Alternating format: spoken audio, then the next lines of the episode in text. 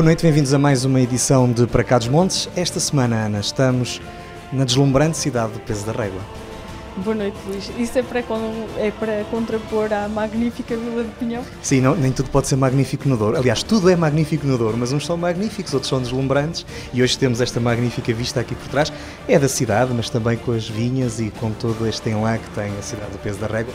E estamos no Auditório Municipal, uh, no Aldir, no Auditório Municipal da que faz 5 anos. Do qual tu és profunda frequentadora. É, assídua, até. Assídua. Especialmente no último ano e meio. É, foi sempre, todos os dias, nem era aos fins de semana, era todos os dias. Sim, de facto é uma das coisas que nós temos perdido este ano e meio, mas em breve também confiamos que possamos em breve também regressar.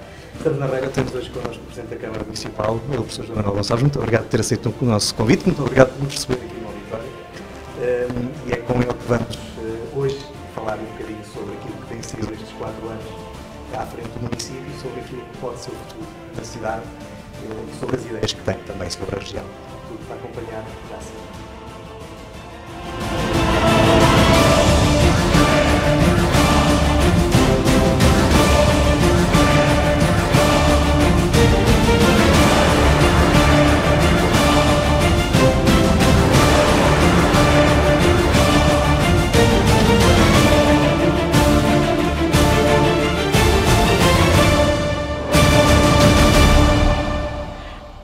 José Manuel Gonçalves é presidente da Câmara Municipal de Peso da Régua há quatro anos, mas o seu trabalho na autarquia vem mais de trás, na altura ainda vice-presidente. Durante estes anos, a cidade da Régua mudou, modernizou-se e ganhou uma nova vida em espaços que, esqueci, uh, que estavam esquecidos. No último ano e meio, o desafio da pandemia. E agora é tempo de olhar em frente. Mais uma vez, bem-vindo. Uh, a Régua foi considerada por muitos uh, na região como exemplo do combate à pandemia. Concorda? Antes de mais, eh, boa tarde, boa noite e, e dizer-vos que é um gosto ter-vos cá em peso da régua. Já não foi a primeira vez que eu me desloquei aos vossos estúdios para também ser entrevistado. Desta vez vieram cá vocês e, e espero que sintam em casa, porque é assim que nós vos gostamos de receber e, de facto, vocês também fazem parte desta casa. Como disseram há pouco, são eh, frequentadores assíduos desta casa, participam também noutras áreas também que, que têm naquilo que muitas vezes é a programação também desta casa e, portanto, sintam-se também em casa eh, aqui em Peso da Régua e, em particular, neste espaço cultural que é o nosso auditório municipal. E sentimos. e, é, e, é, mesmo isso, é isso que nós gostamos, é que as pessoas se sintam bem, se sintam em casa sempre em Peso da Régua e cada vez mais Peso da Régua é casa de todos os dourienses e, e, é uma ambição que nós temos, é que o Douro cada vez mais seja a casa do mundo, que, que o mundo venha até o Douro é uma máxima que eu de alguns anos, ao dar um tempo a esta parte, defendo e cada vez mais estamos a trabalhar também em relação a isso. Em relação à, à, pergunta que me fez, de facto, essa não foi a minha preocupação, se foi exemplo ou não. A minha preocupação foi trabalhar para as pessoas. Nós vivemos no último ano e meio algo que ninguém estava a contar, ninguém estava à espera. Muito além daquilo que são as nossas competências. Os municípios não têm propriamente competências muito específicas na área da saúde mas de facto, desde muito cedo, e quando nós analisamos que isto ia ser uma pandemia, que ia ser transversal a todo o país, e que o nosso Serviço Nacional de Saúde não tinha, com todos os seus sistemas integrados, não iria ter capacidade de resposta, eu acho que o município arregaçou mangas e sabia que tinha de fazer, dar o seu contributo também para ajudar ao Serviço Nacional de Saúde.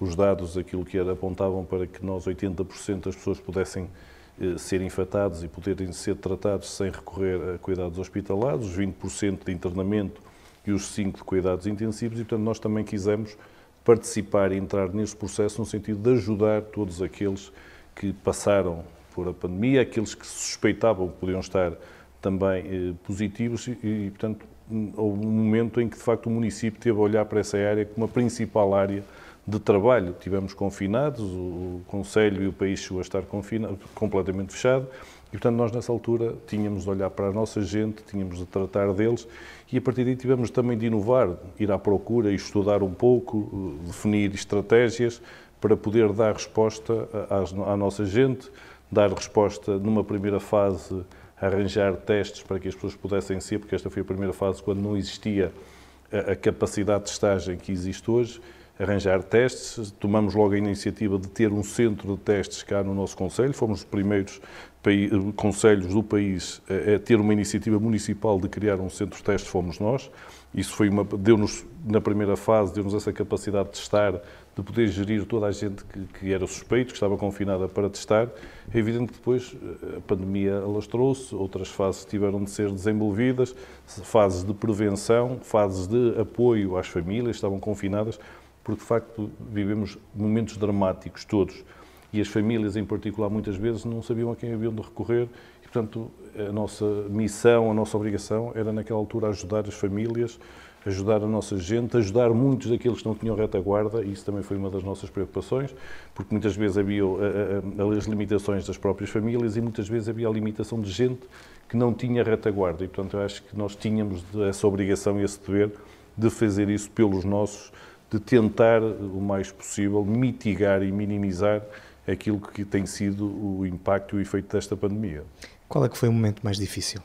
Olha, o momento mais difícil foi o momento em que fomos confrontados com eh, os 23 casos e mais 13, se a memória me falha, na unidade de cuidados continuados.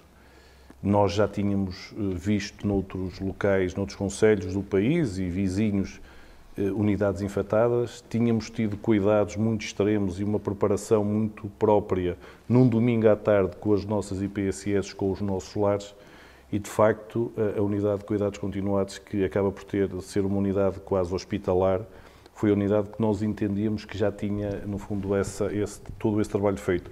Mas é evidente que eh, aquilo que era a rotatividade lá de, de técnicos dentro da universidade, da, da unidade, com, com, muitos técnicos também a trabalhar lá em cima no centro hospitalar, de facto eh, trouxe-nos isso para dentro. Numa primeira fase nós entendemos que o vírus tinha entrado por aí, depois viemos a chegar à conclusão que eventualmente foi uma utente que veio, que veio de fora e que não houve os devidos cuidados, não pela unidade, mas por quem, quem enviou, e de facto foi um momento dramático, porque tivemos de tomar decisões que tinham a ver com a vida das pessoas.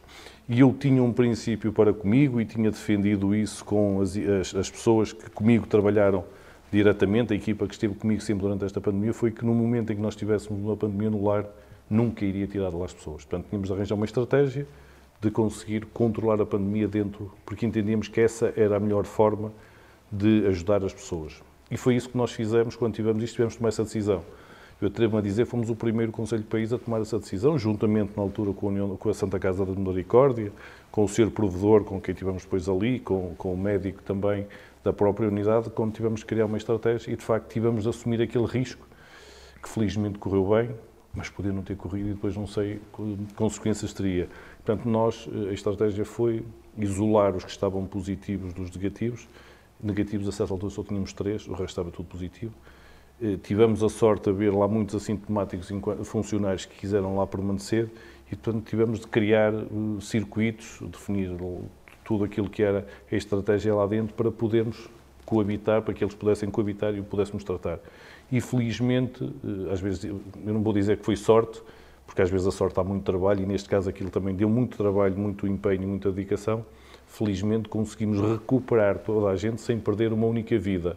E, portanto, isso de facto foi um momento que nos marcou a todos, porque tivemos de tomar uma decisão que estava em causa a vida das pessoas. E eu entendi desde o início, e depois também é evidente que foi acompanhado também pelo seu provedor, pelas pessoas que estiveram comigo, que o pior, eh, a pior solução era retirar os nossos idosos daquela unidade e colocá-los em sítios que de facto já não eram o seu espaço natural. E quando nós estamos a falar de uma unidade de cuidados continuados de longa duração, ainda mais sensíveis eles iam ter, estar. E, portanto, nós assumimos por conta e risco essa estratégia e, felizmente, hoje podemos dizer, felizmente, correu bem a forma como nós montamos essa estratégia, mas, de facto, foi um momento muito complicado para todos nós que o vivemos e das decisões que tínhamos de tomar e que saía um pouco da caixa daquilo que estava parametrizado a nível nacional. Mas todo esse trabalho que foi realizado com as IPSS uh, foi reconhecido através de um artigo que eu cheguei a ler do, do, Jornal da Solidariedade, que pertence à Confederação Nacional das IPSS, em que referia a Régua, o município da Régua, como um exemplo a nível nacional no trabalho em que fez não só com a comunidade, mas que, que estava a fazer no momento com as IPSS. Isso é de, é, é de valor e é louvável, não é? É, é de louvar e, naturalmente, que, que, nós, quando reconhecem o nosso trabalho, todos nós eh, eh, nos ficamos, ficamos lisonjeados e gostamos. Eh, mas uh, não foi para isso, não foi para, para, esse artigo que nós trabalhamos, nós trabalhamos para as pessoas sim, que usufruíram dúvida, do nosso trabalho, mas evidente, a própria misericórdia foi reconhecida pelo, pela Secretaria de Estado, de, no fundo, do, pelo Ministério da Solidariedade, como uma das referências a nível nacional e, de facto, fez um trabalho fantástico, porque dentro da misericórdia não, não houve um único óbito, não houve um único caso em termos do lar, nos lares, nos lares que nós tivemos, não houve um único caso de infração dentro do lar, o primeiro caso curioso do Conselho foi num lar, mas eu não o considero dentro do lar pelo seguinte, porque eu desde muito cedo eh, acabei por, nós montamos uma estratégia e corremos por, um, por uma pista própria. Não padronizamos aquilo que eram eh, muitas das diretivas da Direção-Geral de Saúde, porque não concordávamos com elas. Um dos exemplos foi a testagem. Nós começamos a testar muito cedo por amostragem. Entendíamos que numa IPSS, num, num sítio onde tínhamos muita gente, pegar numa amostra que fosse fidedigna, e testássemos essa amostra, ela tinha de nos dar a realidade. E na primeira vez que nós testamos, o lar eh, Santa Maria de Sedielos, apareceu-nos o caso positivo, que era o diretor, que tinha ficado lá interno dois dias antes. E, portanto, eles estavam todos internos dois dias antes, com uma equipa que ia lá ficar durante 15 dias ou 3 semanas, já não sei precisar o tempo, e, de facto, a nossa intervenção permitiu que o retirássemos de lá e a instituição até hoje não teve um único caso. E, portanto, podemos dizer que isto foi sorte, mas também deu trabalho e, e tivemos a, a, capacidade de definir uma estratégia própria. E esta estratégia que nós, da mostragem que trouxemos até, muito, até há pouco tempo, penso que sempre foi uma estratégia correta. Fizemos-la nas IPSS, fizemos mesmo nos, nas, nas IPSS que têm apoio, apenas apoio domiciliário, também fizemos esse trabalho, fizemos nas escolas de forma permanente e eu defendi, e isso é que eu lamento muitas vezes não sermos ouvidos, que, perante a Administração Central, que eh, os lares, durante o verão passado, não podiam, ter, não podiam ser deixados à sua sorte. E nós tivemos uma quantidade, eh, no fundo, de umas centenas, se não de, uns milhares de, de, casos nos lares, que a origem foi realmente a forma como nós os abandonamos. Houve uma vez, aquilo, que houve estratégias a abuso, temos de as assumir. Eu lembro que uma vez a Segurança Social entendeu que havia de testar toda a gente estava no lar uma vez e testou toda a gente. Portanto, toda a gente, isto já não é preciso, a certa altura acho que já todos nós temos essa consciência e, portanto, mais deveriam ter eles, que testarmos hoje toda a gente, amanhã nós podemos ter lá casos a começarem a ter infecção. Portanto, acho que era preferível, com, a mesma, com, com o mesmo número de testes, nós fazemos amostras de gente que representasse de forma fidedigna aquilo que é a circulação dentro das IPSS, quem sai mais, quem se movimenta mais, e esses casos seriam os casos que depois iriam transmitir, porque quem estava, no fundo, reservado ao seu espaço de residencial, a probabilidade de lá chegar o vírus era de quem entrasse. Portanto, aquela pessoa não precisava de ser testada, mas quem entrasse tinha de ser. Portanto, nós fizemos esse trabalho com as nossas IPSS, sempre com cuidado muito forte na amostra que era necessário ter, e de facto o resultado esteve à vista. Portanto, e isto não podemos dizer que foi sorte, porque de facto a maioria das, das IPSS teve casos infectados e eu acho que nós, isso tinha sido evitado e tínhamos evitado muitas mortes que aconteceram nas IPSS e nos nossos lares por esse país fora. Estamos numa nova fase no combate à pandemia, estamos na fase da vacinação. Um, a Ragua também foi um dos primeiros sítios a ter um centro de vacinação. Acha que o pior já passou e que a partir de agora vai tudo entrar a caminho dessa normalidade que todos nós queremos? Olha, nós fomos um dos primeiros sítios e foi também, mais uma vez, à conta, ainda hoje está à conta do município. A estratégia, nós tivemos uma reunião com os sete municípios que fazem parte aqui do ACES do Ouro Norte e o ser diretor executivo eh, comunicou-nos que não tinha capacidade de recursos, nomeadamente médicos, para ter mais do que um centro de vacinação e montou um, propunha um em Vila Real aquilo que nós fizemos foi não nos acomodamos a esta proposta. Se ele tinha essas limitações, e eu entendo que as tenha, não duvido sequer disso, porque temos tido com o ACES uma relação excelente e acho que o trabalho do ACES foi um trabalho fantástico e, portanto, e muitas vezes, e só não foi melhor, muitas vezes pelas limitações que eles também têm em termos da própria hierarquia deles, e, portanto, com eles tivemos uma relação fantástica. E quando eles nos colocou a questão e que a limitação era médico, nós aquilo que fizemos foi encontrar um médico. E, portanto, nós encontramos o um médico, contratamos o médico, montamos o espaço e propusemos-lhe, ele tínhamos o espaço, tínhamos o médico, tínhamos os recursos todos para montar mais um centro na regra. E acho que hoje já é impensável eh, que funcionasse sem este centro. Já passaram pelo centro mais 10 mil pessoas, portanto eram 10 mil pessoas que tinham de se deslocar para Vila Real para, no fundo, ainda juntar aquelas que já estavam em Vila Real e que, e que, que, eram de Vila Real e daquela, daquelas zonas limítrofes E, portanto, mais uma vez, o município aqui teve de tomar a iniciativa de, por conta e risco, de contratar gente.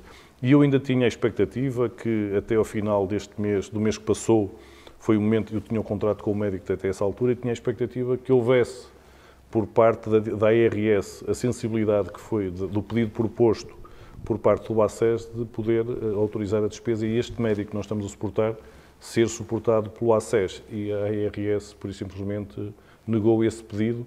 Portanto, nós neste momento mantemos o centro de vacinação porque nós, no início do mês, voltamos a renovar o contrato com o médico para termos um centro de vacinação na Régua. Mas este centro que está a trabalhar para, para, para toda a região, para a Régua, para Santa Marta e no São Frio, que é uma competência da Administração Central, está a funcionar porque a Câmara está a financiar na totalidade o centro, com exceção das senhoras enfermeiras que são disponibilizadas pelo ACES e, e, que no fundo estão lá e que têm feito também um trabalho fantástico e que temos tido uma capacidade, tudo o que são vacinas nós conseguimos ter uma capacidade permanente também de vacinação e portanto acho que estamos satisfeitos desse, desse ponto e a nossa ambição é termos o maior número de pessoas eh, vacinadas para podermos estancar de alguma forma e mitigar os efeitos desta, desta, desta pandemia. Portanto, a verdade hoje... é que se este centro, por exemplo, não existisse, se calhar o Distrito de Vila Real não estava com os valores de vacinação tão simpáticos como está. Sim, eu penso que seria bastante 10 mil difícil. pessoas é 10, 10 mil pessoas a deslocarem-se. Portanto, eu acho que muitas vezes nós continuamos a ter decidores na Administração Central que não têm noção daquilo que é o território. Portanto, eu, não, eu entendo a posição do, do seu diretor executivo por falta de recursos, mas não entendo que não haja essa capacidade, essa sensibilidade da Administração Central e Regional, se na primeira fase nós tomamos essa iniciativa que tenha permitido que nesta segunda fase não tenham assumido este custo. Mas eu jamais, neste momento, iria permitir que o, censo, que o centro encerrasse e jamais iria entrar também em guerras políticas, vir claro. agora com essa questão e de andar com essas guerras. Aquilo que nós fizemos foi que estamos aqui para trabalhar pelas pessoas, o centro vai continuar a funcionar, é suportado por nós, apesar de, desde logo foi autorizado, que as pessoas de os municípios de Mosão Frio e Santa Marta, que estão aqui, são viz, nossos vizinhos, e nós temos de ser solidários, também têm este centro disponível para poderem ser vacinados. Durante este período de pandemia, hum, a unidade hospitalar da cidade fez falta? Ora bem, fez falta e também ajudou. Aqui, aqui um misto porque nós acabamos por utilizar aquela unidade, equipámos-la para poder receber gente infectada, se tivéssemos grandes surtos. Acabamos por ter lá muita gente que não tinha retaguarda, gente que acabava por não ter condições em casa, gente que não tinha família para, para cuidar. Acabamos por receber essa gente e aí uma, aqui uma palavra de apreço aos funcionários da Câmara Municipal, muitas delas que trabalhavam nas escolas, assistentes operacionais, que acabaram por transformar também aquilo que era a sua atividade estiveram lá, estiveram por conta e risco eh, no apoio direto a essas pessoas e, portanto, o, agradecimento meu será, em nome de todos os arguentes, será eterno. É evidente que nós preparamos aquilo para receber, para dar esta resposta, mas hoje aquilo que cada vez mais se nota é que é importante nós olharmos para os cuidados de saúde primários, dotá-los de meios complementares diagnósticos para podermos estancar a deslocação permanente para os serviços hospitalares. E, portanto, se nós tivermos essa capacidade de criar a montante do serviço hospitalar e de urgência de Vila Real, eh, estruturas e meios complementares de diagnóstico que permitam, no fundo, uma barreira aqui, que permitam ser diagnosticados e tratados cá em baixo, escusamos fazer aquilo que agora é banal, que é toda a gente, no fundo, na dúvida, não, não havendo meios complementares de diagnóstico, tudo vai parar a Vila Real e depois nós temos as situações caóticas que nos são descritas por toda a gente que vai lá nas urgências em Vila Real. E, portanto, de facto, isto veio provar que nós temos de alterar claramente o modelo. E é engraçado que esta alteração já vem de encontro àquilo que é o nosso modelo que, estamos, que temos preparado para implementar aqui no hospital, transformando isto numa unidade de saúde, em que dois pisos vão ser para uma unidade de convalescença, que pode receber e vai estar preparada para 30 camas para receber gente que há de estar em recuperação, e neste caso, se estivéssemos em funcionamento, também podia estar preparada para receber, no fundo, infectados, e vamos ter outros dois pisos que vão ter as unidades de saúde familiar que neste momento já estão a trabalhar em condições que de facto não se justifica e que não se admite nos dias que correm, e também uma unidade de apoio complementar urgente que vai trabalhar 24 horas com meios complementares de diagnóstico, mas mais uma vez aqui para trabalhar 24 horas, a Câmara Municipal vai ter de assumir o seu custo noturno. Mas nós cada vez mais entendemos que esta questão da saúde nós temos de estar à frente e, portanto, e não podemos andar só aqui a discutir. Há de haver um momento em que nós devemos discutir com a Administração Central o porquê de eles não suportarem as 24 horas, aquilo que já é uma garantia que ela vai funcionar, tem autorização quando estiver em funcionamento para trabalhar as 24 horas e já há uma autorização para que, no fundo, esse período noturno a Câmara financia, portanto nós vamos ter aqui uma unidade de 24 horas e com isto estamos, por um lado, a dar qualidade de vida e segurança agentes, aos regoenses e, e, aos, e, às, e às freguesias e os conselhos limítrofes, mas estamos a ajudar o Serviço Nacional de Saúde porque estamos, no fundo, a evitar que um conjunto muito significativo de pessoas se tenha de deslocar da Régua para Vila Real para, no fundo, ir a uma urgência que muitas vezes é para tirar um raio-x e tratar que afinal aquilo não é, bem, não é tão grave, mas análises que podiam ser feitas a montante. E é esse trabalho que nós estamos neste momento a fazer, é essa a nossa ambição e, naturalmente, que depois conseguimos ter mais, mais serviços cá, mais meios complementares de diagnóstico que ainda ajudem a melhorar esse sistema, eu acho que estamos a ajudar o todo e é isso que muitas vezes nos falta, é uma articulação completa para podermos articular e dar melhor qualidade de vida aos cidadãos. Porque é inaceitável e é inadmissível que hoje um cidadão de Sedielos, quando tem um problema, tem de vir até a régua e demora quase meia hora até vir até a régua e vai até as urgências de Vila Real de uma outra meia hora. E, portanto, está uma hora de um serviço de urgência, porque muitas vezes vai ele amigo, mas mandam-no para Vila Real. E tem portagens pelo caminho, tem deslocações e depois o tempo que vai lá estar no fundo, para ser atendido. E muitas vezes o atendimento é rápido porque há lá meios complementares diagnósticos que depois de serem analisados, eventualmente a pessoa, portanto, teve mais tempo e os, todos os custos complementares do que propriamente depois o, o, tempo que vai estar lá em, em, em análise e observação. E eu acho que é isso que nós temos de mudar na política de saúde do nosso país, tem de ser mais humanista e neste momento falta muita humanidade, no fundo, no Serviço Nacional de Saúde. A descentralização de competências, nomeadamente da saúde, acha que vai contribuir para esse humanismo que falta? Eu penso que sim, porque e nós estamos Aliás, aqui, no fundo já está a fazê-lo aqui. Nós, e nós queremos isso, e nós sempre assumimos, nós, por uma questão de princípio, nós entendemos que a descentralização de competências não tem a ver com questões financeiras e, portanto, acho que às vezes vejo discussões de uns e outros não, e quem não aceita diz que é questões financeiras, eu não, não entro no embarco nesse, nesse processo. Portanto, nós aqui, por princípio, estamos disponíveis para assumir as competências que são descentralizadas, estamos aqui para trabalhar nesse sentido. E a saúde, claramente, eu não tenho dúvidas que se ela for, existir uma concentração de competências na, na, na autarquia, que haja até um reforço das competências também do ACES, depois e numa articulação com os centros, com as unidades de saúde familiar locais, eu não tenho dúvida que nós fazemos mais com menos. E, portanto, eu acho que nós podemos contribuir para melhorar de uma forma significativa o Serviço Nacional de Saúde e, a, e, no fundo, os cuidados de saúde que prestamos à nossa população. Esta solução que foi encontrada para o Hospital Dom Luís era a solução que queria desde o início? Ora bem, nós a solução que queríamos desde o início era um hospital. E é evidente que, se nós olharmos aquilo que pretendíamos no início, de facto, nós queríamos um hospital com aquilo que ele já foi no passado, uhum. mas, mas, no fundo, agora, quando começamos a somar as partes. Se calhar tem uma solução ainda melhor. Eu acho que nós vamos conseguir ter uma solução melhor para a nossa população. Porque é evidente que nós também não precisamos ter aqui serviços que depois não funcionam ou que não tenham qualidade, eh, só para dizer que os temos. E, portanto, eu acho que neste momento consigo olhar para esta solução como uma solução que nos vai dar melhor qualidade, não indo a um patamar tão elevado como existia antes, mas vamos melhorar a, a, qualidade e depois, naturalmente, vamos debitar para o serviço e queremos ter essa articulação. Daí que esta unidade e o, e o protocolo que já está assinado tem o centro hospitalar também como um parceiro nosso. Uhum. Portanto, mesmo através de, de, telemedicina, portanto, nós estamos, no fundo, neste momento já a trabalhar para que possamos ter esta articulação também com o centro hospitalar de Vila Real. Anunciou esta semana a sua candidatura à Câmara Municipal da Régua. Que balanço faz uh, do, seu, do seu mandato? Ora bem, eu, é evidente que eh, estamos numa fase em que anunciei a candidatura e das coisas que eu tenho de fazer é prestar contas também aos reguenses.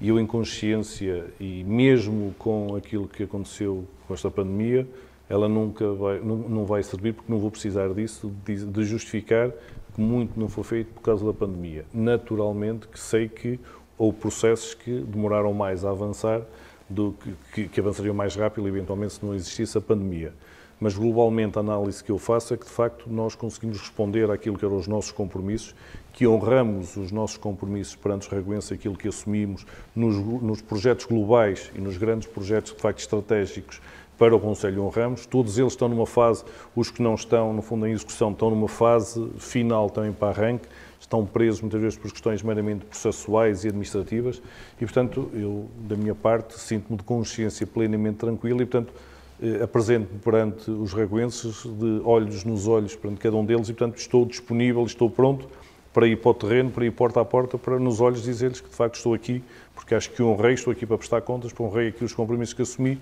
e tenho aqui mais um conjunto de compromissos que pretendo realizar no próximo mandato. E são precisamente esses compromissos que vamos, e esse balanço que vamos eh, já a seguir conhecer em detalhe na segunda parte do nosso Para Cá dos Montes. Vamos a um olhar sobre a região e volto connosco.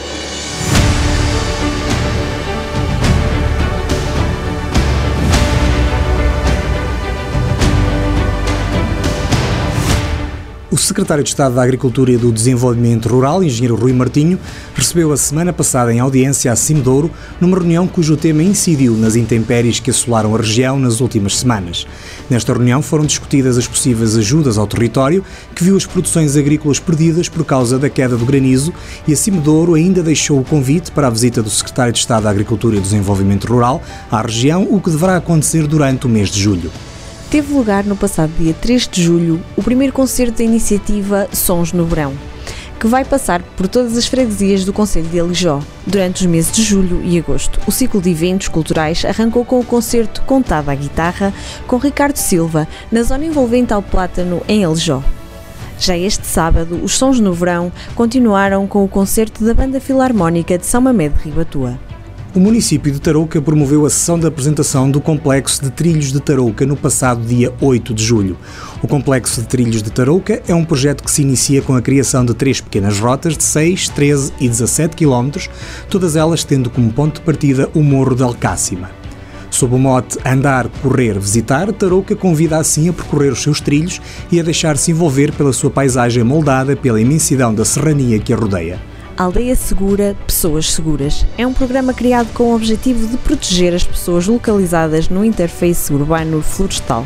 No caso específico do Conselho de Carrazeda de Anciães, englobará todas as freguesias. Serão implementadas zonas de proteção e locais de refúgio nos aglomerados, bem como a sensibilização das populações para a prevenção de comportamentos de risco e para a adoção de medidas de autoproteção e de preparação face a incêndios rurais, de forma a reforçar a sua segurança. Chega ao fim a edição de Olhar sobre a Região que este ano, durante 40 semanas, levou até vocês aquilo que se passava de relevante na Cima Douro.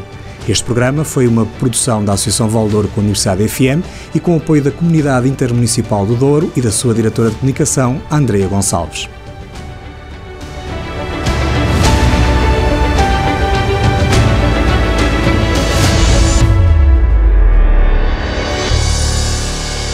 Universidade sempre! Estamos de regresso uh, ao Para Cá dos Montes. Estamos à conversa com José Manuel Gonçalves, Presidente da Câmara Municipal de Peso da Régua. Estivemos a falar da pandemia e da forma como a pandemia foi gerida uh, neste município e a forma como ajudou os conselhos limítrofes. Uh, e, e, vamos continuar a conversa, há muito para falar. nestes quatro anos, qual foi o processo mais difícil de gerir? Além da pandemia. Olha, foram dois, que, que, realmente que já não foi só nestes quatro, já vinham de trás e já têm uns anos largos, que foi é, o processo de, realmente de requalificação do hospital e foi o processo das Caldas do Moledo. Foram dois processos, de facto, muito pesados, em que muitas vezes eu sentia que andei meses e meses e parecia-me que estava numa lamaçal em que andava, andava e percorria o país e reuniões e reuniões e reuniões e às vezes olhava e dizia, estou no mesmo sítio e não, não andei nada para a frente. Muitas vezes achava que já estava a sair e depois voltava para trás e aquilo voltava ao início. E, portanto, foram dois processos muito difíceis e, pronto, e que neste momento acho que já há provas e já há dados concretos que estão na sua fase final para poderem ser uma realidade para o nosso Conselho. Esses também são dos temas mais apaixonantes para, para os reguenses. As Termas do Moledo foi lançado um concurso recentemente. Quando é que vamos ter uh, alguma coisa para ver? Nós, já, nós as Termas de Moledo, foi lançado para a primeira fase, para a requalificação já de um dos balneários termais, e neste momento o processo já está em vista do Tribunal uhum. de Contas. Uh, já recebemos a primeira fase de questões que, por norma, o Tribunal também já coloca. As questões que nos colocam também nos parecem que são com relativa facilidade vão ser ultrapassadas e, portanto, nós esperamos que durante este mês tenhamos o visto e que o mês de agosto possa ser já, a obra possa efetivamente entrar nas Caldas de Moledo e o processo de reativação daquilo que é um património da régua, mas também do, da região, é mais uma oferta que vai, no fundo, qualificar a região, que é esta oferta termal, que possa ser uma realidade para todos. O que é que vai exatamente em concreto nascer, ou renascer? Neste momento, aquilo que vai nascer é que no, no, é no segundo balneário, vamos ter lá já uma parte para tratamentos, mas já os, os, os tratamentos tradicionais na área também, no fundo, termal, e vamos ter lá também já uma zona de spa e também de, de, de terapia. Esta é a primeira fase. Eh, temos a ambição de avançar com a segunda, em parceria com a entidade Porto e Norte, que é nosso parceiro e com quem temos um consórcio para o outro balneário. E quando tivermos o segundo balneário termal concluído, a nossa perspectiva é transferir para lá tudo o que são tratamentos e dedicar este mais à vertente SPA, em parcerias também que já temos eh, idealizadas, nomeadamente com a Escola Profissional do ROD, que tem um curso profissional nesta área que tem sido um sucesso e que os alunos têm uma elevada taxa de empregabilidade e, portanto, quando nós tivemos aquilo, eu acho que temos ali já um conjunto de oferta nestes dois equipamentos muito forte. E com ela pretendemos que se revitalize todo o património, todo o edificado das Caldas do Moledo. Nós já estamos a avançar também com a, com a recuperação do Hotel Vilhena, não para hotel, mas para habitação social. Temos lá famílias, temos lá quatro, mas nós vamos, no fundo, dotar aquilo de 11 apartamentos para termos lá famílias, para levarmos gente para as Caldas de Moledo e depois o património edificado temos lá. De um lado, o hotel, o antigo hotel, que, que é património da entidade de turismo. E, e, e, está, e, também o nosso património, nomeadamente a casa da Dona Antónia Adelaide Ferreira e o casino, porque o Moledo já teve um casino, é importante às vezes dizermos isto, portanto já houve um casino no Moledo, que é património municipal, nós queremos ali fazer um projeto global eh, eh, com a entidade de turismo, colocar aquilo também naquilo que hoje são os, os planos estratégicos nacionais para investidores nacionais e internacionais e a partir daí eu acho que o Moledo vai ser mais um polo de desenvolvimento efetivo do Conselho e desta região. Isto é um investimento no turismo, sobretudo, ou com impacto no turismo, um investimento, poderemos dizer, de alguma forma público, mas a Régua teve também capacidade de atrair investimento privado. Sim, felizmente, cada vez mais, acho que o investimento privado. Eh, há uma coisa que eu acho que é importante hoje começar a clarificar também no território, do ponto de vista estratégico, que é nós temos de olhar para o território e cada Conselho tem de olhar para aquilo que é a sua potencialidade, aquilo que é as áreas onde ele pode ter vantagens comparativas, competitivas relativamente a outros Conselhos. Portanto, há áreas onde nós não somos competitivos, a mim se me falar em zonas empresariais ou industriais, temos dificuldade aqui em, em, que, em podermos ser competitivos com outros conselhos do nosso território. Quando nós falamos em unidades hoteleiras, de facto, nós dizemos que aqui somos muito mais competitivos que os outros, por causa da nossa relação que nós temos com o Rio e também com uma frente bastante alargada que começa lá em cima na zona da barragem, isto para falar só até do, da, da, malha mais urbana, e que termina nas Caldas do Moledo.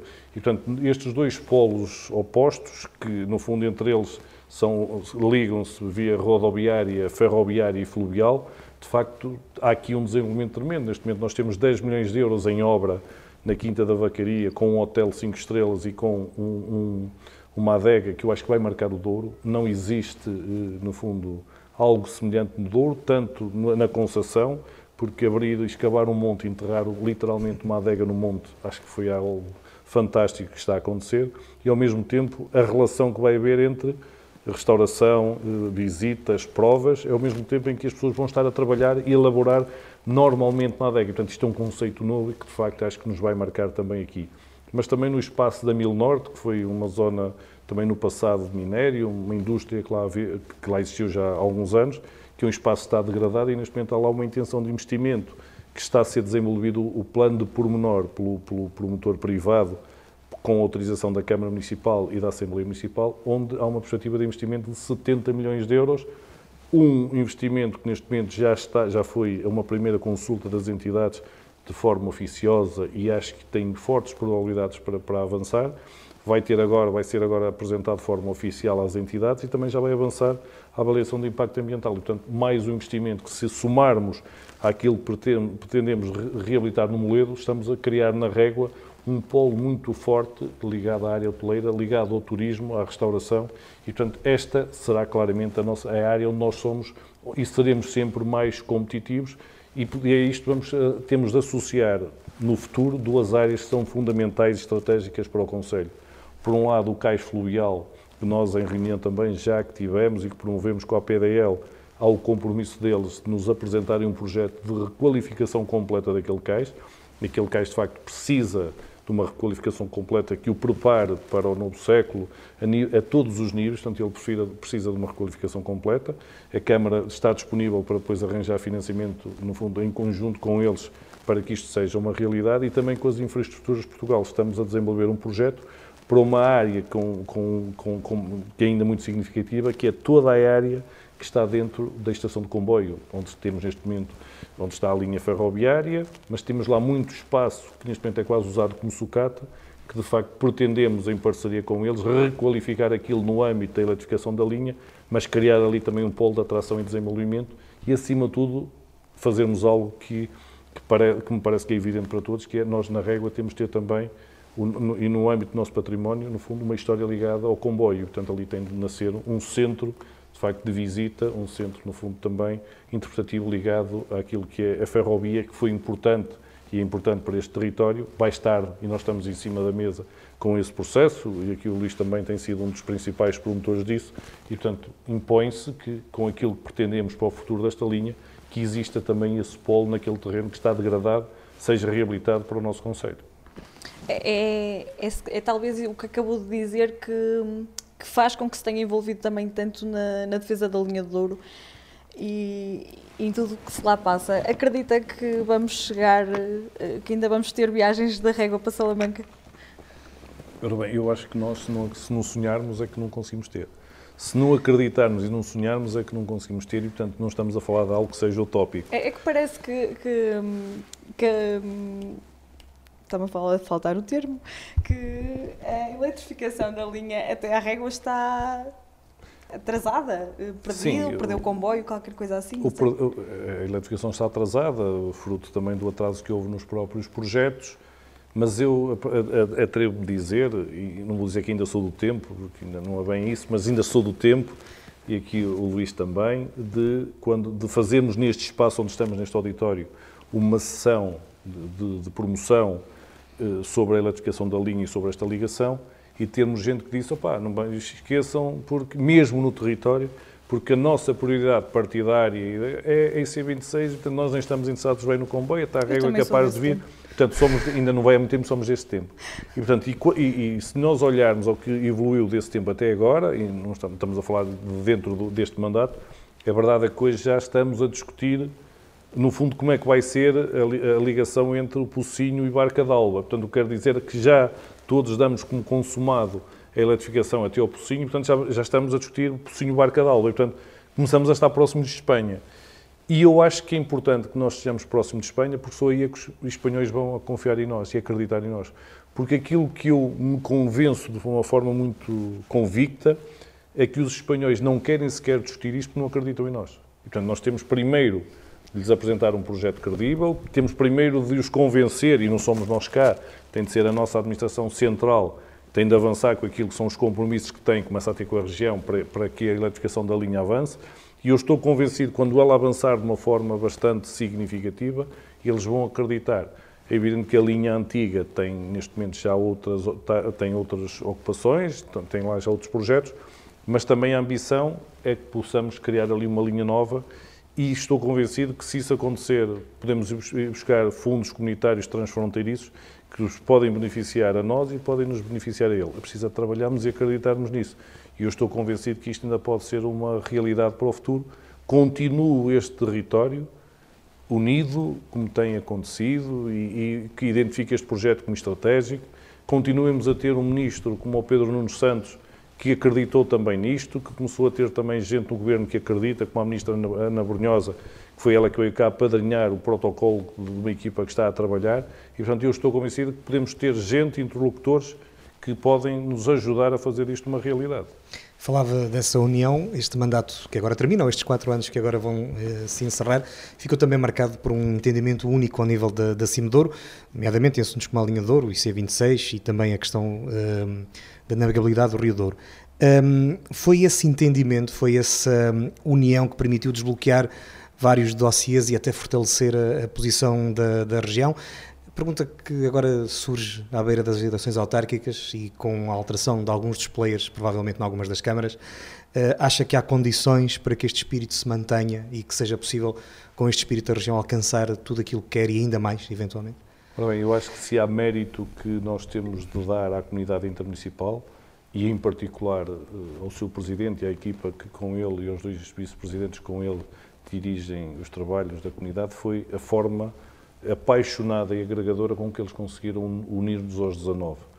E conseguiram, no âmbito dos 19, criar consensos. Criamos consensos para estes, estes projetos estratégicos, criamos consenso para aquilo que foi a nossa posição relativamente à Casa do Douro e à região do Mercado do Douro e, portanto, começamos a olhar a comunidade intermunicipal neste mandato, acho que conseguiu ter uma coesão que nunca tinha havido, tinha havido pontualmente no passado, mas não com a consistência que existe agora.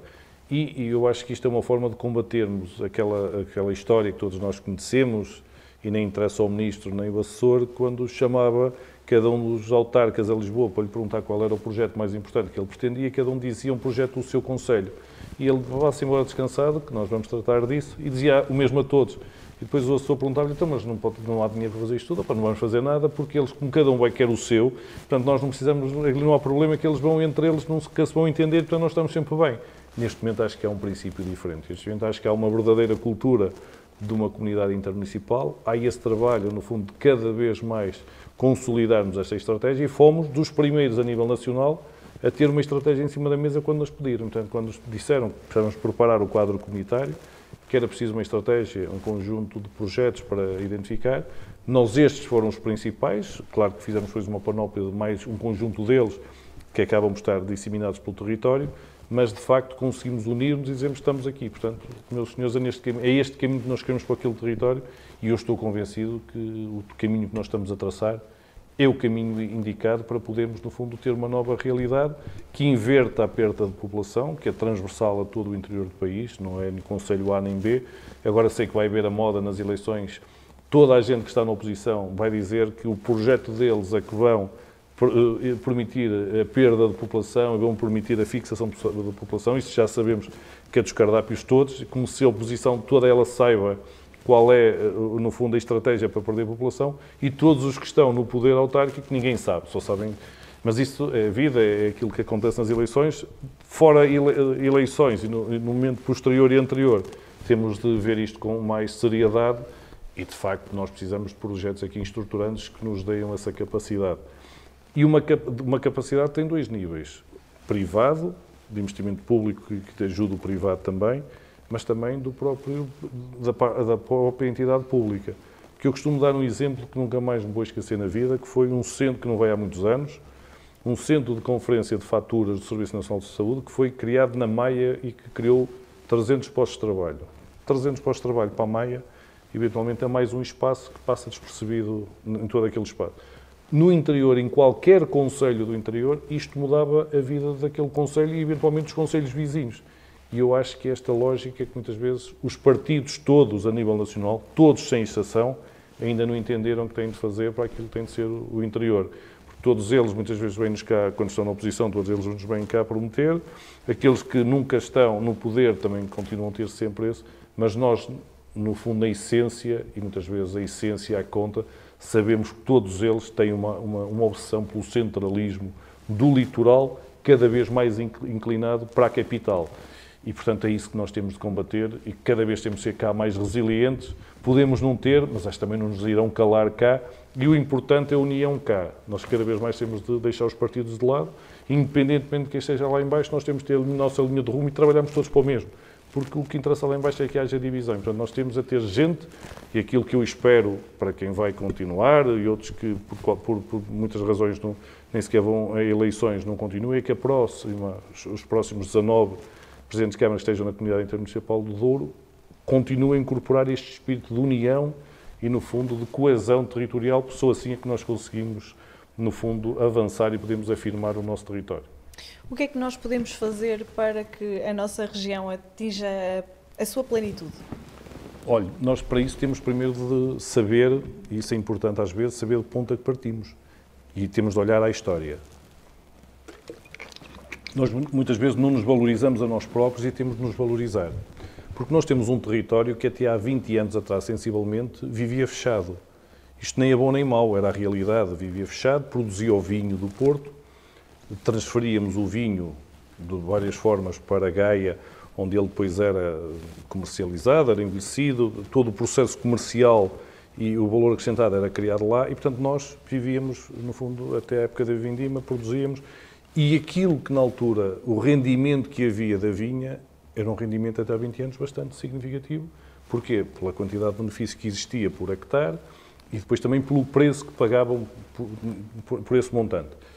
E eu diria que qualquer pessoa que tivesse uma quintazinha pequena vivia bem só e, eventualmente não precisava de mais nada. É evidente que houve aqui um conjunto de fatores, uns a favor e outros contra, que alteraram esta, esta, esta perspectiva. Por um lado, foi aquilo que foi o dilapidar das competências da Casa de Ouro, mas que essas quase que dava só para um programa, nem sequer vamos falar sobre elas, e realmente retirou-se capacidade reivindicativa da região e a união que existia quando a, a, quando a Casa de Ouro era o representante de todos os produtores do território. E, portanto, quando perdeu competências, essa capacidade reivindicativa, houve aqui uma perda de valor, houve uma perda de quantidade, e, portanto, isso é um fator. Mas, entretanto, complementarmente a este, nós acabamos por ter um território que, com a navegabilidade do rio, trouxe mais gente rio acima, e também um território que foi selo do património da humanidade, que eu gosto muitas vezes de relembrar quando o engenheiro Ricardo Magalhães dizia que, na altura, toda a gente pensava que era um prémio e ele perguntava, e muita gente dizia, Pá, mas onde é que está o troféu, o prémio? Ninguém sabia bem, éramos património, mas onde é que estava o património, onde é que estava o troféu que, que ele não aparecia? E hoje começamos a ver esse troféu e esse prémio. Acho que o território, nestas duas décadas, tem-se transformado, evoluiu. Nós não podemos pedir a uma comunidade toda da região de Marcada que trabalhava essencialmente virada para a vinha e quem não trabalhava nessa área trabalhava do ponto de vista comercial para dar resposta às necessidades dessa comunidade e dizer-lhes de um momento para o outro, vocês agora vão se virar para o turismo, não é? Isto não, é, não, não se consegue fazer no imediato. Mas passado duas décadas, aquilo que verificamos é que este trabalho tem sido feito. E hoje, ao dia de hoje, e, e na cronologia, na história, duas décadas é, é, é, é, quase dois dias, mas nós aqui há muito tempo e hoje começamos a olhar para trás e dizer, pá, de facto já se fez muito, nós hoje já conseguimos ter aqui no fundo, uma dinâmica turística que ainda não é aquela que nós pretendemos, queremos que ela cresça mais, mas o potencial está a começar a aparecer a todas as áreas. A sensibilidade das pessoas mudou, vê-se logo na na, hoje na qualidade e na preocupação que há na arquitetura. Hoje já não se fazem os atentados urbanísticos que fizemos no passado, que não, não eram atentados, era modelos de construção adaptados àquilo que era uma realidade que não tinha a preocupação que tem hoje já não se faz isso. Toda a gente hoje tem a preocupação de, fazer, de ter modelos e uma arquitetura que esteja enquadrada, que utilize os materiais do território. Portanto, hoje há preocupações aqui e isto tudo vai, no fundo, desaguar na questão do turismo.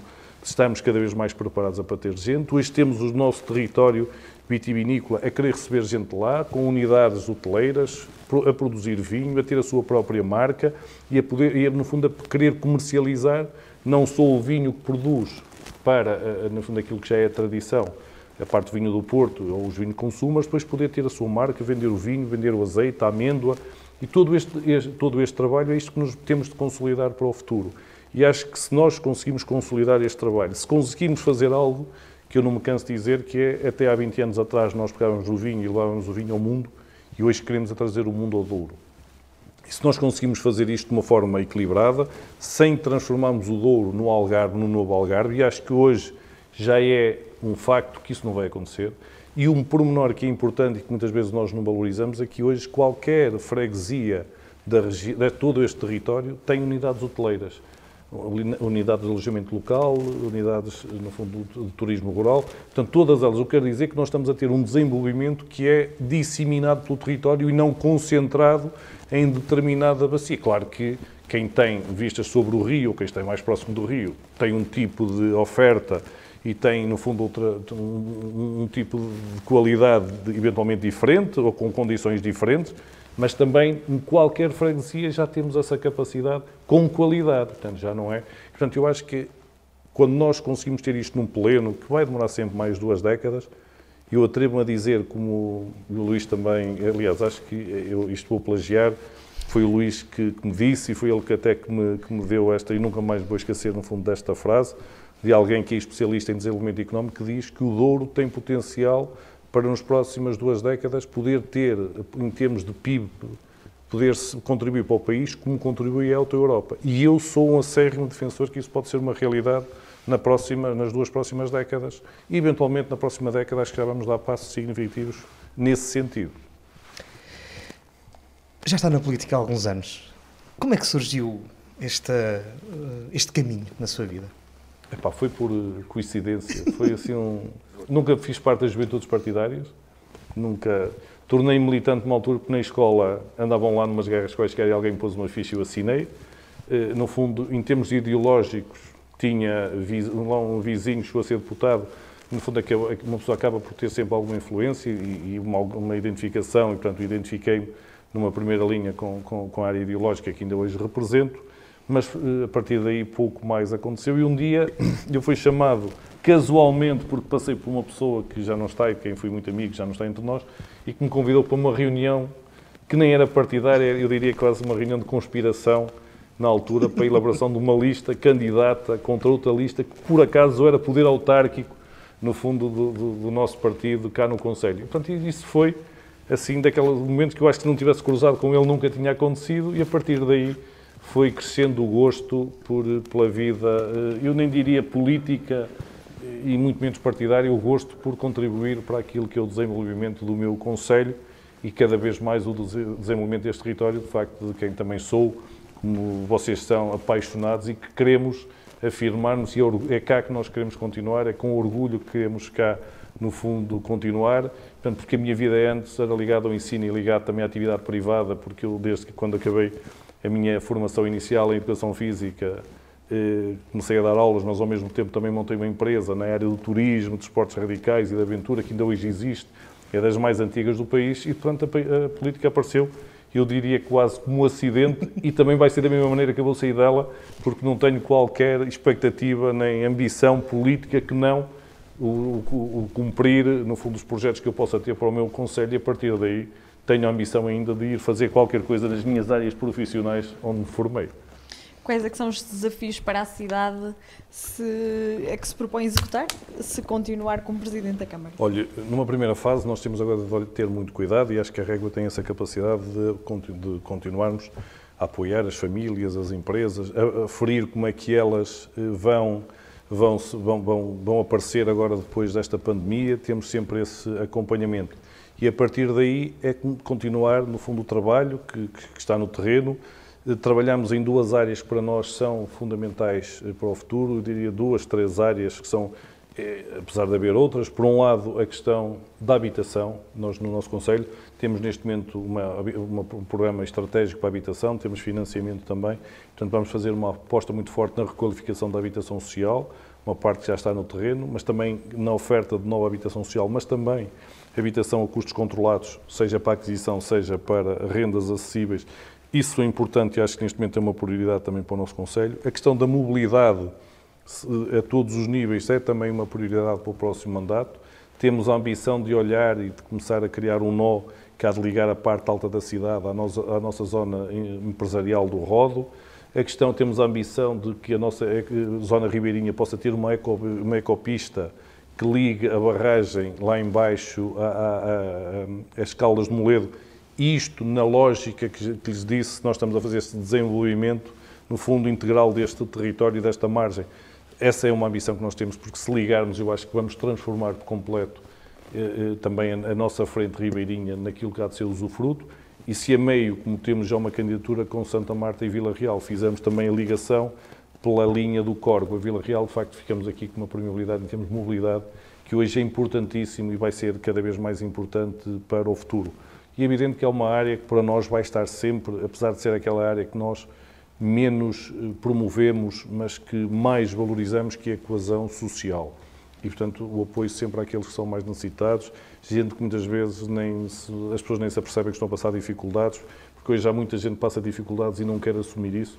E, portanto, nós temos tido um trabalho muito forte nessa área e vamos continuar, no fundo, a ter um trabalho muito forte nessa área e, naturalmente, que queremos que o nosso tecido comercial continue a estar robusto. E ele, para estar robusto, tem de ter negócio, tem de fazer negócio. Portanto, todas estas áreas, trazermos gente, queremos captar gente para cá, que nos visite, que venha cá, que o, o turismo, de uma vez por todas, acabe com a sazonalidade, porque nós ainda temos aqui dois ou três meses, eu diria, ainda sazonais, há gente que diz que até ainda é bom, que é para descansarem um pouco, mas o resto já começa a ter muita intensidade e foi pena esta pandemia, porque eu acho que o ano 2019 ou o ano, o ano 2020, de facto, ia ser um ano excelente, de um crescimento brutal do turismo no nosso território e no meu Conselho também. De facto, foi pena aquilo que aconteceu, mas nós temos de olhar com ambição para o futuro e estou convencido que o futuro há de nos ajudar e quem nos estiver lá em cima, eu também sou, no fundo, católico e crente e eu acho que quem, se no passado fomos nós que construímos, foram os nossos antepassados que construíram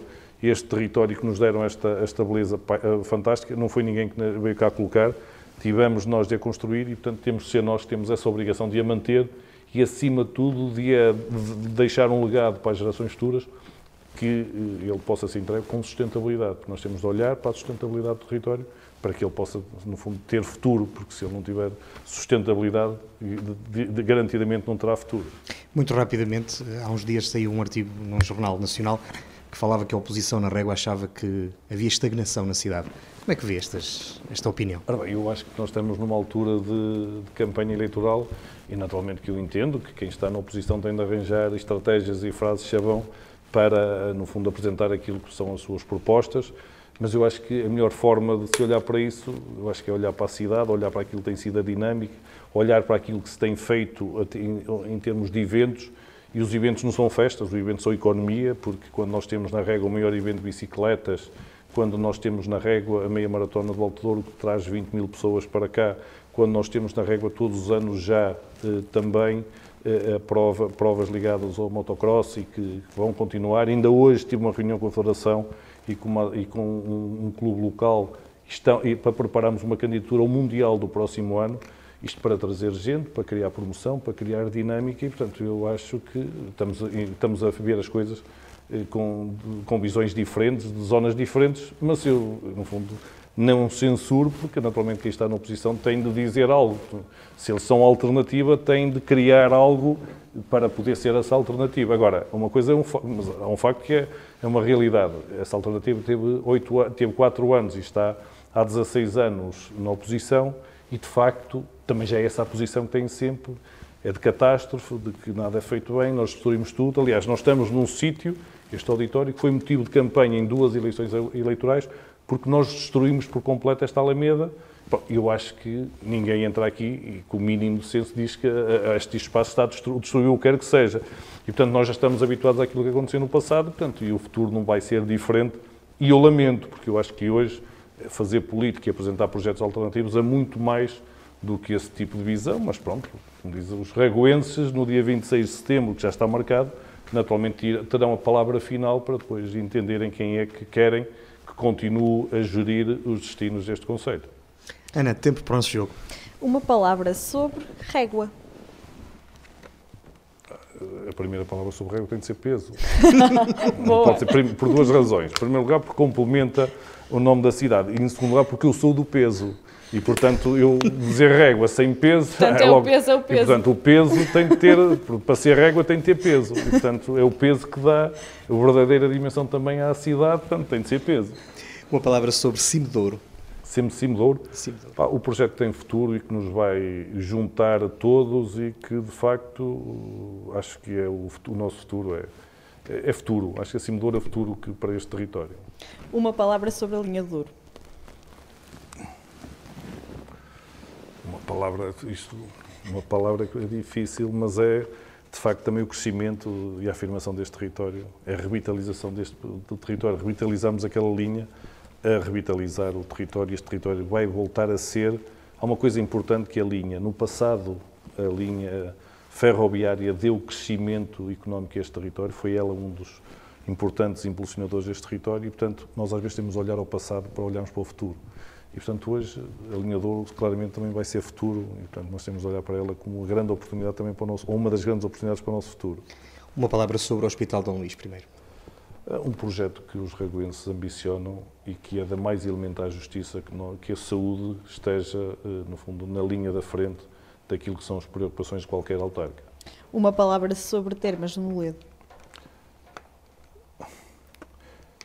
As termas têm uma história que sempre foi uma, onde houve uma ligação sempre ligada à régua, eh, mas eu diria que neste momento as termas representam muito mais do que algo para a régua. As termas serão uma nova oferta eh, mais a diversidade da oferta, a diversidade daquilo que nós temos no território. O território precisa de diversidade eh, para poder as pessoas poderem vir cá, a gente cá vive por causa das termas e, portanto, acho que a melhor palavra é diversidade que nós temos para as termas do Moledo. Uma palavra para os reguenses. Uma palavra para os. São a melhor gente que existe no Douro, Pronto, não descurando todos os outros, mas de facto a gente apaixonada com uma mística de facto ímpar e portanto os reguenses serão sempre, a régua será sempre um, um, um território especial para mim e para todos, e como vos disse no início, será a casa de todos da região, portanto será sempre nós, e fomos sempre o epicentro também deste território em termos comerciais, e portanto acho que é isso que vamos continuar a ser, no fundo. Acabou de dificultar a próxima. É exatamente, eu ia dizer, eu ia dizer isso. Uma palavra para os durienses. Para os durienses será sempre o Douro e os durienses será sempre o território que nos há de unir cada vez mais. Eu acho que nós perdemos muito no passado quando pensamos ainda de forma separada. O Marquês demarcou, tivemos, a, tivemos aqui algo em que trabalhamos já todos em conjunto e, portanto, eu acho que os durienses têm cada vez mais de se unir em, tro, em prol daquilo que é o território. Eu acho que a melhor palavra para os durienses é união, que é isso que nos, muitas vezes ainda falta e que nós temos de agregar cada vez mais a união. É a palavra mais indicada para todos os durienses. Onde é que se vê daqui a 10 anos? Daqui a 10 anos, daqui a 10 anos vejo-me, no fundo, na minha escola, que ainda é mesmo onde eu me efetivei na primeira vez, e de corpo e alma na empresa que eu construí, que, que, inicia, que construí em 99, que hoje continua a, trabalhar pelo país fora, que, que eu, eu, eu, é das empresas mais antigas do país e que, de facto, ainda hoje me custa ir lá e me ver fora daquilo quando vim abraçar este projeto autárquico. Portanto, a minha paixão, de facto, é um dia voltar à empresa e que também com aquilo que eu levo, com aquilo que são hoje também os conhecimentos, a experiência que tenho, poder fazer da, da empresa mais um motivo de afirmação deste território, porque já ela na altura, quando foi criada, e tem mais de 20 anos, também já ambicionava isto que nós estamos hoje a fazer, já, já trabalhava no turismo e, portanto, já trabalhava para aquilo que hoje é o futuro e, e que será o futuro daqui a 10 anos deste território. E onde é que gostaria de ver a régua daqui por 10 anos?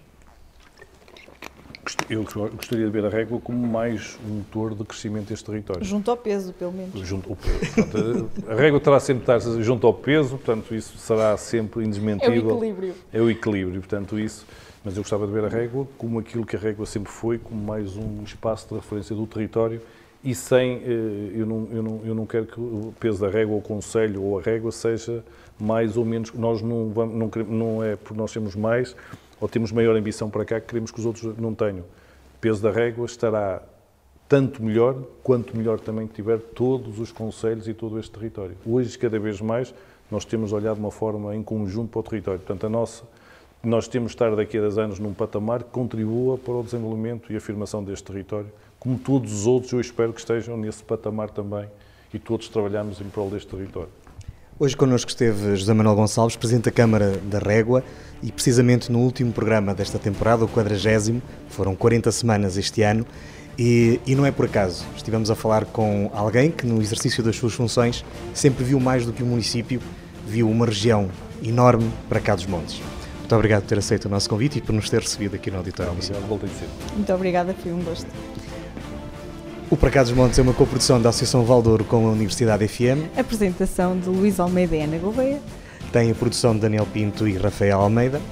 Uh, estamos disponíveis em todas as plataformas digitais, redes sociais e por aí fora. E por aí fora. Deixar um agradecimento também ao Auditório Municipal da Régua, ao AUDIR, pelas facilidades técnicas concedidas que foram fundamentais para que hoje pudéssemos fazer o nosso programa gravado aqui, eh, precisamente neste magnífico espaço que está criado aqui bem no centro do Douro e que também, assim que a pandemia permita, vai retomar certamente a programação que também já muito nos habituou.